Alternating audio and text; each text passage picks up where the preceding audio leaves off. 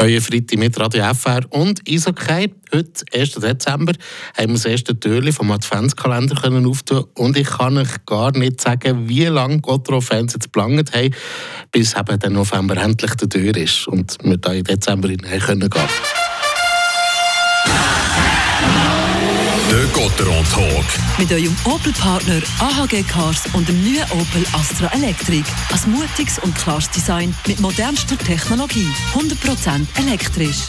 Nur gerade drei Siege aus den letzten zehn Spielen. So sieht die vernichtende Novemberbilanz aus für Fribourg-Gotteron. Ivan Skrake, du hast gleich ein paar positive Punkte aus dem Training von gestern mitgebracht. Zum einen die Platzierung vom HC Freiburg-Gotteron. Trotz der Krise stehen die Freiburger nach wie vor auf einem guten dritten Platz. Zwei Punkte hinter dem Leader. Gut, auch bei zwei Spielen mehr, aber da fällt es halt doch irgendwie ins Gewicht, wenn man nur drei Siege geholt hat aus den letzten zehn Spielen. Auf der anderen Seite da läuft zum Gegner Rapperswil sogar noch schlechter. Die haben nur zwei Siege können holen aus den letzten zehn Matches und sind in der Tabelle auf den zweitletzten Platz abgerutscht.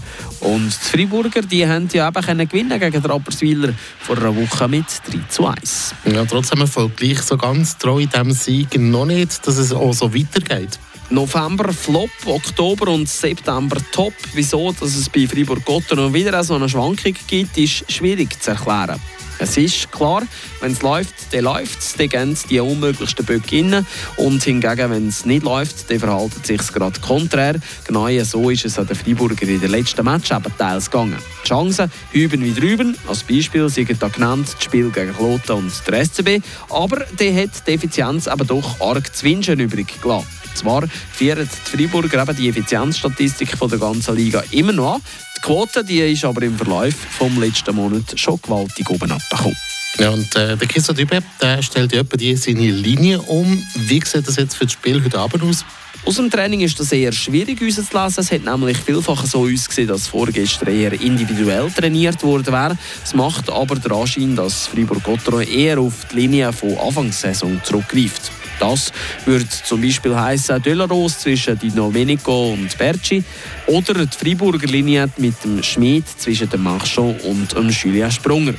Nicht auf Eis gestanden ist der Dave Sutter. Es sieht dann aus, als er nicht würde spielen können. Das wird hingegen dem Mauro Dufner zu gut kommen. Dufner der ist in der Hierarchie von Christian Dübe ein bisschen nach hinten gerutscht. Also mit der Abwesenheit von Dave Sutter sollte immerhin sicher sein, dass der Mauro Dufner spielen kann.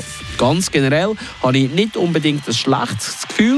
Die Zeiten, wo die für Freiburg ein Angstgegner waren, die sind schon länger vorbei. Und so wie Rappi in den letzten Spiel auftreten ist, da müssen St. Galler schon einen ganz grossen Schalter rumlegen, wenn sie am Abwärtstrend entgegenheben wollen. Ivan Skrake mit der Vorschau auf die Partie von heute Abend. Fribourg-Gottero spielt auswärts gegen Rapperswil und Lakers. Für 8 geht es los.